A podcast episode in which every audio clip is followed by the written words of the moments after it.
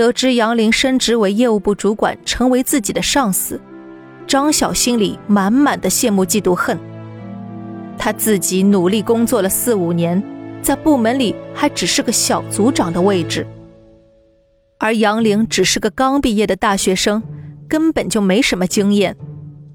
他觉得杨林不过是走运遇到了这笔生意，而他张晓也为这次方案出了不少力。凭什么好处都让杨林一个人得了？张晓越来越怀疑，当初杨林进公司时靠关系走后门巴结的人就是张主管，所以张主管才会如此器重他。还有，曾峰这次方案这么轻易通过，背后一定有鬼。于是，张晓以杨林进公司靠关系，以及和张主管关系密切。在公司借题发挥，和他要好的几个同事私下讨论并夸大其词，借此传播杨凌不好的名声。而杨凌自从得到公司高层的认可和信任，当上了主管后，不负前辈们的期望，埋头苦干，根本没去搭理这些闲言碎语，而是在工作上创下一个又一个的新业绩。张主管就要退休了，李明轩决定在公司为他办一场欢送会，以答谢张主管这么多年来在李氏集团付出的心血。这次晚会不仅有李氏集团前任总裁，也就是李明轩的父亲到场，还有不少记者朋友会来。晚会规模非常大，李明轩打算隆重的办一场。他把这次晚会的筹办工作交给了杨玲。什么？为什么是我啊？你不知道我很忙吗？每天要接不同的广告，还有接不接？李明轩头也不抬，冷冷的从嘴里冒出三个字：“接接，当然接。”杨玲低头嘟囔道：“这还是那个在茶餐厅嘲笑我的李明轩吗？怎么到了公司就成了一个霸道总裁？”就这样。杨林开始忙碌地穿梭于一个业务部主管不应该出现的场合，晚会策划、预定酒席、确定菜单，每天累得他回家倒头就睡。早上起来匆匆赶往策划现场，手上的广告工作也一个都没落下。杨林忙完手头的活，就交给手下张晓去跟进。自己则匆匆赶往晚会策划现场。张晓十分不爽的拿着杨林交给他的文件，拍了下桌子：“走关系进来的了不起啊！现在张主管不在了，整天摆架子，整天只会差遣人，我还以为你多有本事啊！”身旁的同事们也看不惯杨玲年纪轻轻就这么受重视。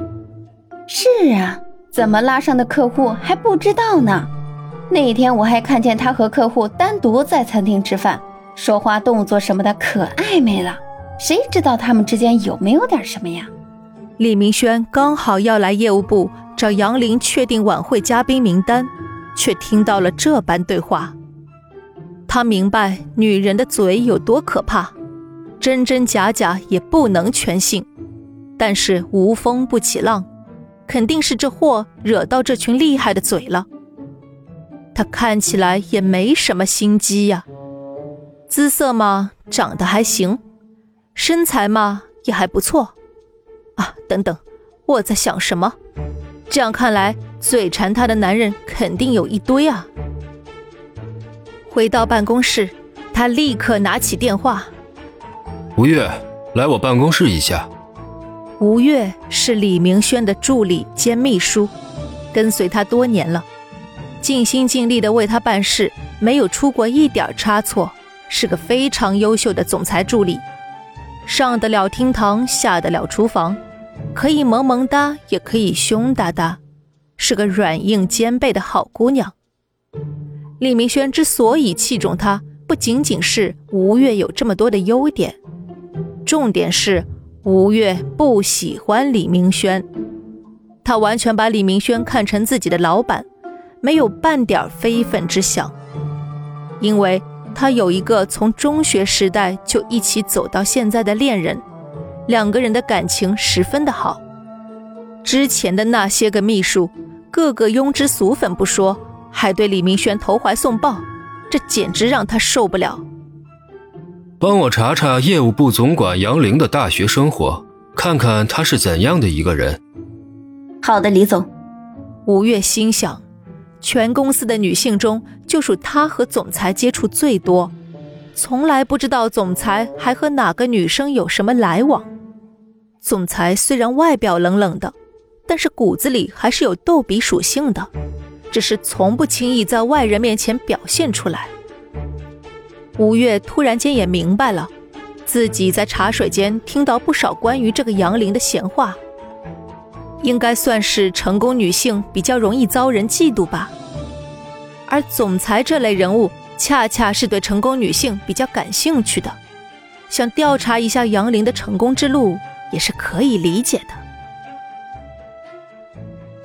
本集已播讲完毕，欢迎订阅专辑，下集更精彩哦。